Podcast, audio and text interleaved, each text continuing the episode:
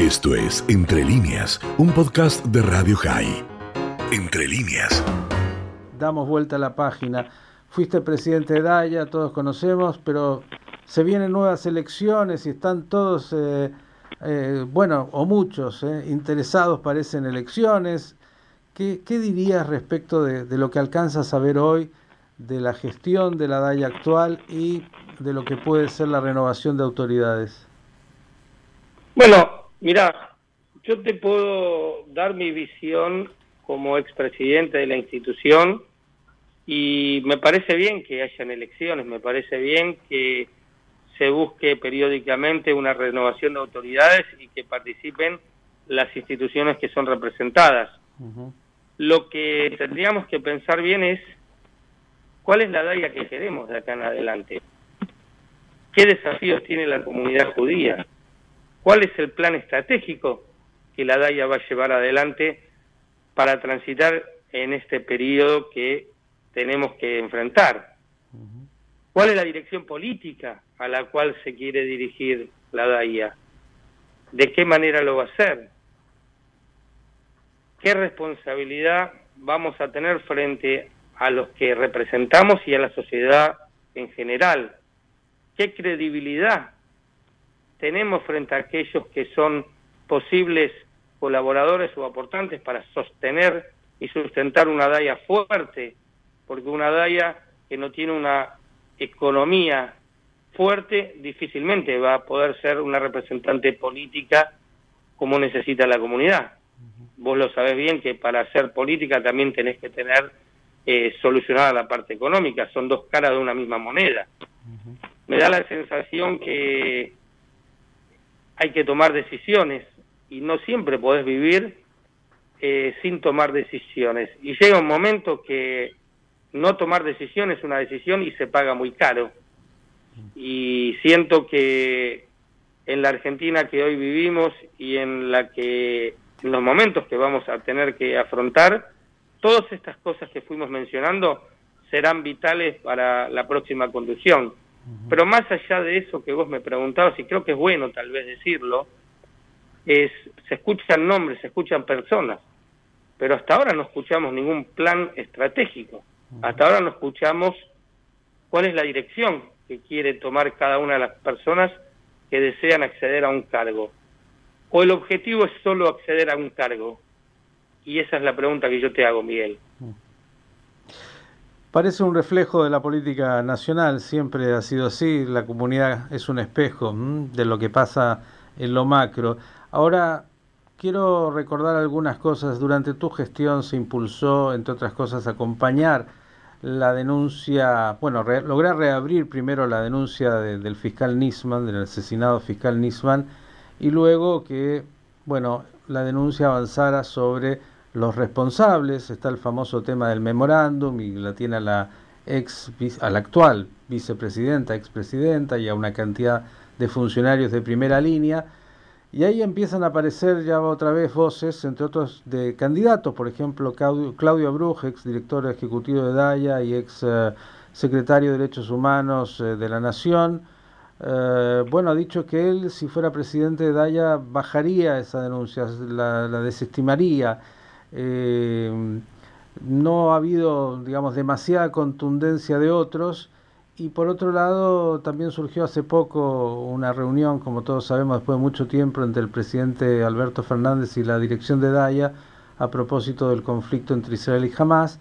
Y también ahí surgió bastante ruido porque, bueno, como sabemos, el presidente actual, Jorge Knolovich, dijo que la, eh, que, que la Argentina tendría que haber abstenido de esa votación y algunos dijeron, no, no, la Argentina con la experiencia que tiene con el terrorismo tendría que haber votado claramente, como la mayor parte de los países occidentales, en contra de esa resolución y en contra de Hamas. Eh, vamos a lo primero, ¿qué te parece esta situación? Ustedes lo impulsaron, digo, eh, la DAIA tiene esta querella y algunos que se candidatean eh, interesantemente, incluso habiendo sido parte del gobierno anterior de Macri, dicen que habría que, que bajarse de esa querella.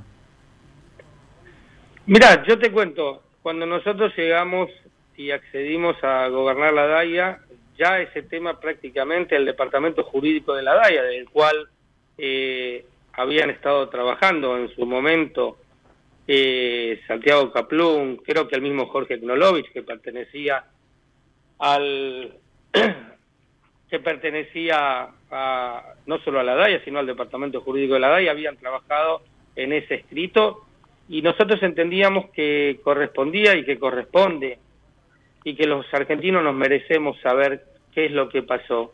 Y nosotros en ningún momento ni señalamos ni culpamos, sino simplemente pedimos que se investigue, que se investigue qué es lo que pasó.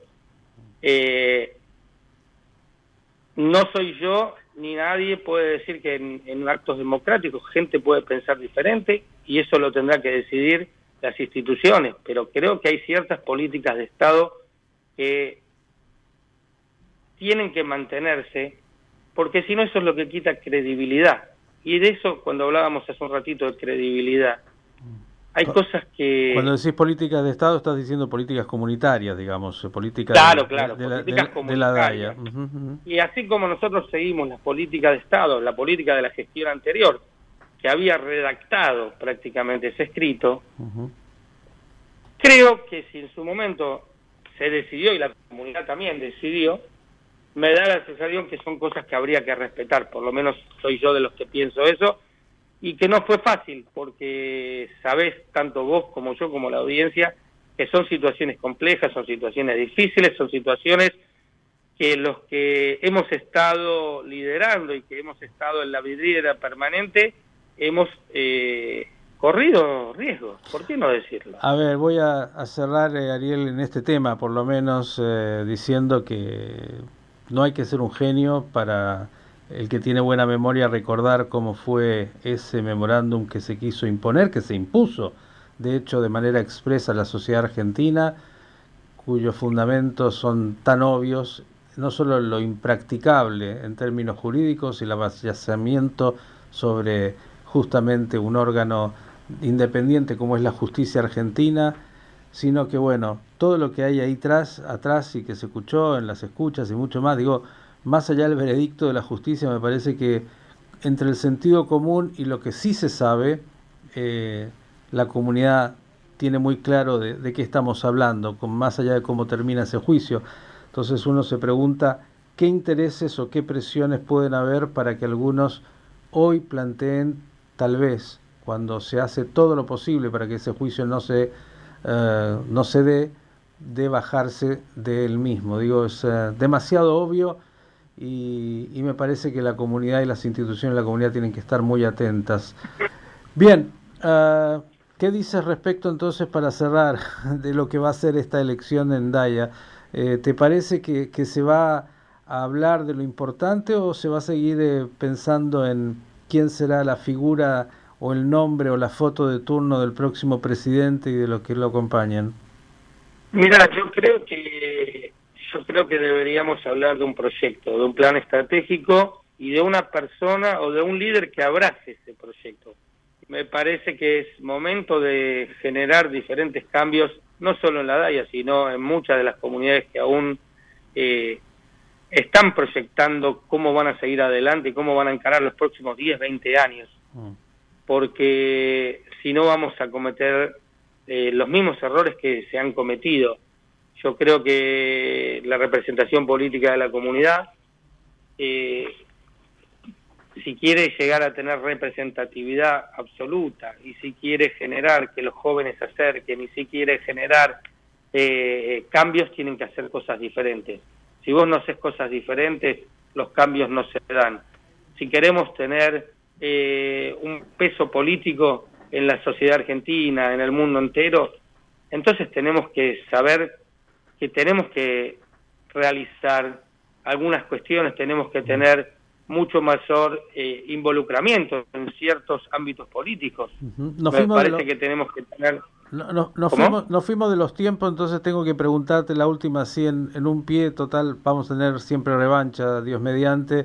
Eh, tenemos ese líder que puede abrazar un proyecto y que puede pensar más que en su propia foto como presidente, en lo que es eh, la formulación de un proyecto y entender eh, con profundidad, hacer una evaluación, un análisis y armar un master plan de lo que debe ser la futura DAIA y su representatividad? Mira, eh, yo no soy quien lo deba responder, eso lo van a tener que responder las instituciones de la comunidad. Espero que ese líder exista, espero que ese líder eh, llegue nuevamente y que la comunidad sepa incorporar todas estas necesidades que hoy necesitamos entre los actuales eh, entre los actuales candidatos ves alguno que tenga esa visión